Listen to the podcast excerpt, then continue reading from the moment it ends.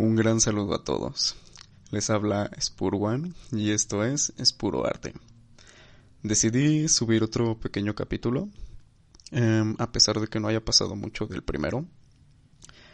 Y realmente no tengo idea cada cuánto los voy a estar subiendo. Tal vez cada un día sí y un día no, cada tercer día, cada semana. El hecho es que esto me ayuda un poquito como a mantener los pies en la tierra y no volverme loco. Entonces, pues nada, hoy les voy a leer otro otro capítulo, pero esta vez de un libro de Vasily Kandinsky llamado De lo espiritual en el arte. Eh, me gusta mucho porque es bastante poético. Realmente no, no he terminado de leerlo, pero lo que he leído me llamó bastante porque es como, como un manual de él para él, para esclarecer sus ideas, para hablar un poquito de su obra y un poco más como para encontrarse consigo mismo. Entonces, pues bueno, aquí en la portada eh, aparece un pequeño, una pequeña leyenda que dice la nave de los locos. Realmente no sé qué muy bien de qué vaya, pero, pero sí.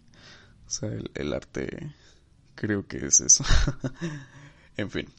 Eh, el capítulo que les voy a leer el día de hoy se llama La obra de arte y el artista. Y comienza así. El artista crea misteriosamente la verdadera obra de arte por vía mística. Separada de él, adquiere vida propia y se convierte en algo personal, un ente independiente que respira de modo individual y que posee una vida material real no es un fenómeno indiferente y casual que permanezca inerte en el mundo espiritual, sino que es un ente en posesión de fuerzas activas y creativas.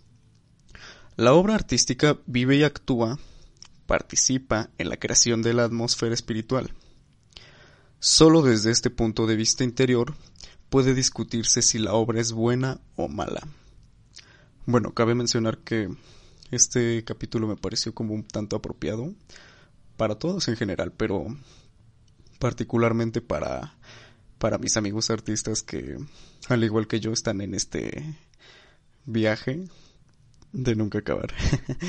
este viaje de búsqueda que, que me he dado un, poco de cuenta que, que nunca termina, que nunca se está como completo, en cierto modo.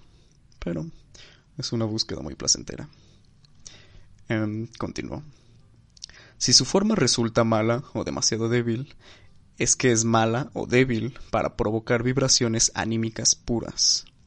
Por otra parte, un cuadro no es bueno porque la exactitud de sus valores, los values inevitables de los franceses, o porque esté casi científicamente dividido entre frío y calor, sino porque posee una vida interior completa.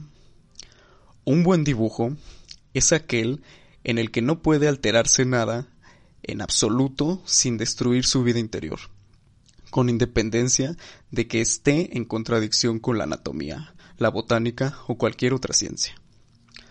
No se trata de que el artista contravenga cierta forma externa, por lo tanto casual, sino de que necesite o no esa forma tal como existe exteriormente. De igual modo, han de utilizarse los colores, no porque existan o no en la naturaleza, con ese matiz, sino porque ese tono sea o no necesario para el cuadro. En pocas palabras, el artista no solo puede, sino que debe utilizar las formas del modo en que sea necesario para sus fines. Ni son necesarias la anatomía u otras ciencias, ni la negación por principio de estas. Solo es necesaria la libertad sin trabas del artista para escoger sus medios. Esta necesidad supone el derecho a la libertad absoluta, que sería criminal desde el momento en que no descansara sobre la necesidad. Artísticamente, el derecho a esta libertad corresponde al citado plano interior moral. En todos los aspectos... Uy, un segundo, perdón, se me, se me cayó el micrófono. lo siento, continúa. En todos los aspectos de la vida, y por lo tanto también en el arte, es un objetivo puro Someterse sin objeto a los hechos científicos nunca es tan nocivo como negarlo sin sentido. En el primero de los casos aparece la invitación, material, útil para algunos fines específicos. En el segundo, el resultado es una mentira artística que, como todo pecado, tiene muchas y malas consecuencias. El primer caso deja un vacío en la atmósfera moral, la petrifica. El segundo, la envenena. Como les dije, me parece un libro bastante poético, pero de igual manera en esencia trata de ser lo más objetivo posible con, con la idea de arte.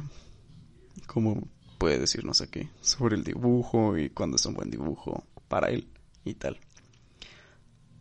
La pintura es un arte y el arte en conjunto no significa una creación inútil de objetos que se desvanecen en el vacío, sino una fuerza útil para el desarrollo y la sensibilización del alma humana que apoya el movimiento del mencionado triángulo espiritual. El triángulo espiritual em, habla de ello unos capítulos atrás. Bueno, ahora no puedo regresarme para, para explicarles un tanto del triángulo espiritual, pero pero pues ya con esto les doy pauta para que lo busquen. Si me quieren me pueden preguntar y les paso el PDF para que no se queden con la duda. el arte es el lenguaje que habla al alma de las cosas que para ella significan el pan cotidiano y que solo se puede obtener en esta forma. Si el arte se sustrajera a esta obligación, dejaría un espacio vacío, ya que no existe ningún poder que pueda sustituirlo. En el momento en el que el alma humana viva una vida más intensa, el arte revivirá, ya que el alma y el arte están en relación recíproca de efecto y perfección. En las épocas en las que las ideas materialistas, el ateísmo y los afanes puramente prácticos, consecuencia de ellos, adormecen a un alma abandonada, surge la opinión de que el arte puro no ha sido dado al hombre para ningún fin en especial sino que es gratuito, que el arte existe solo por el arte. Entre paréntesis, la pour la, no sé si se pronuncia así. El lazo que une al arte y el alma permanece como anestesiado. Sin embargo, esta situación no tarda en ser vengada. El artista y el espectador, que dialogan en lenguaje del espíritu, ya no se comprenden, y este último vuelve la espalda al primero o le considera como un ilusionista, cuya finalidad y capacidad es la invención es de invención admira. O sea, hace un charlatán. En primer lugar, el artista debe intentar transformar la situación reconociendo su deber frente al arte y frente a sí mismo, dejar de considerarse como señor de la situación y hacerlo como servidor de designios más altos con unos deberes precisos, grandes y sagrados. El artista tiene que educarse y ahondar en su propia alma, cuidándola y desarrollándola para que su talento externo tenga algo que vestir y no sea como el guante perdido de una mano desconocida, un simulacro de mano, sin sentido y vacía. El artista ha de tener algo que decir, pues su deber no es dominar la forma, sino adecuarla a un contenido. El artista no es un ser privilegiado en la vida. No tiene derecho a vivir sin deberes. Está obligado a un trabajo pesado que a veces llega a convertirse en su cruz. Y esto es muy cierto, realmente. O sea, eh, cabe mencionar que muchas personas piensan que dedicarse al arte es como un hobby. Bueno, yo les puedo hablar desde la perspectiva de, de un artista que apenas se inicia a dedicarse al arte. Yo no vivo totalmente de esto. Pero sí, muchos pensarán que es tan divertido como un hobby, pero muchas veces requiere de más tiempo, incluso que el de un trabajo normal. O sea, requiere de no tomarse vacaciones. Y hay veces que no es por mero hambre materialista, sino por por necesidad propia. Es decir, por esa hambre espiritual, si quieren llamarlo así, o del alma que no nos deja descansar en cierto modo hasta hasta obtener un poco más de resultados que, bueno, como les dije, para mí nunca van a ser suficientes. Continúo. No puede ignorar que cualquiera de sus actos, sentimientos o pensamientos constituyen la frágil, intocable, pero fuerte materia de sus obras, y que por ello no es tan libre en la vida como en el arte. Y sí, todos los artistas eh, tienen obligaciones también, tienen que pagar impuestos y eso. Así que no es tan fácil, amigos. el artista, comparado con el que no lo es, tiene tres responsabilidades. Primero, ha de restituir el talento que le ha sido dado. Segundo, sus actos, pensamientos y sentimientos, como los de otros hombres, conforman la atmósfera espiritual, la aclaran o la envenenan. Tercero, sus actos, pensamientos y sentimientos, que son el material de sus creaciones, contribuyen a su vez a esa atmósfera espiritual. No es rey, como le llamó San Peladán, en el sentido de que posee un gran poder, pues su obligación también es muy grande.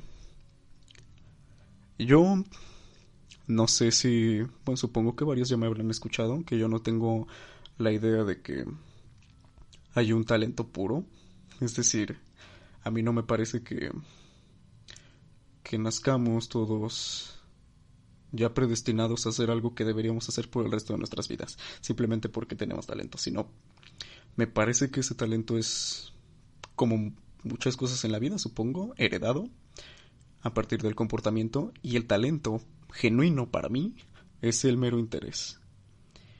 Y yo considero que los factores externos pueden constituir parte de ese talento, por ejemplo, si alguien como Freddie Mercury, ¿no? Por ejemplo, que que tenía pues fisiológicamente dos, dos dientes más, me parece.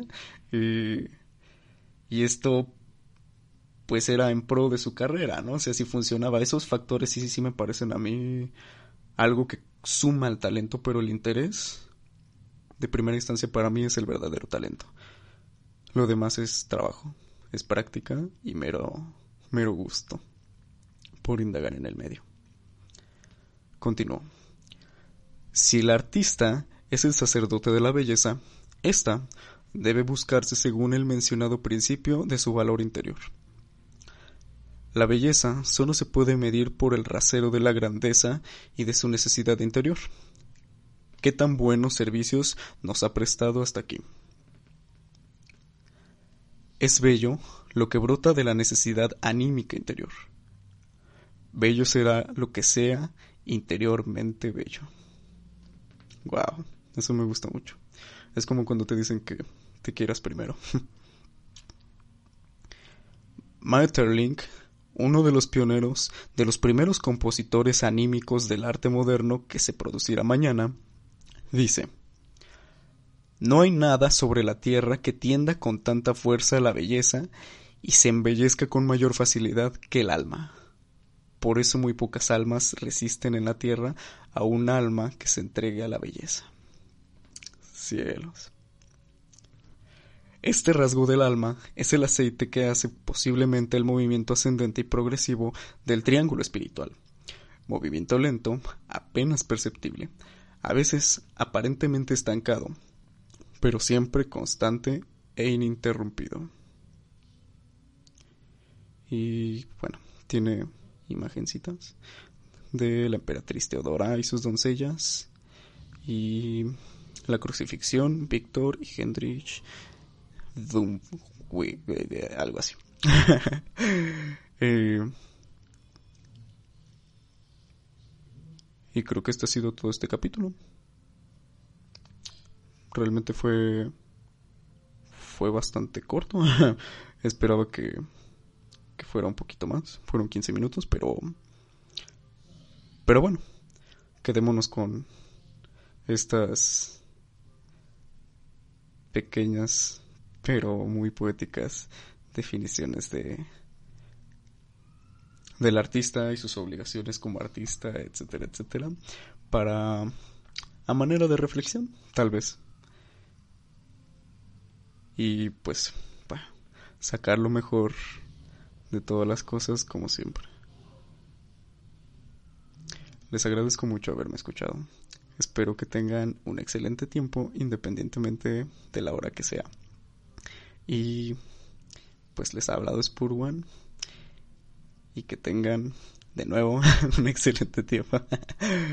un abrazo a todos.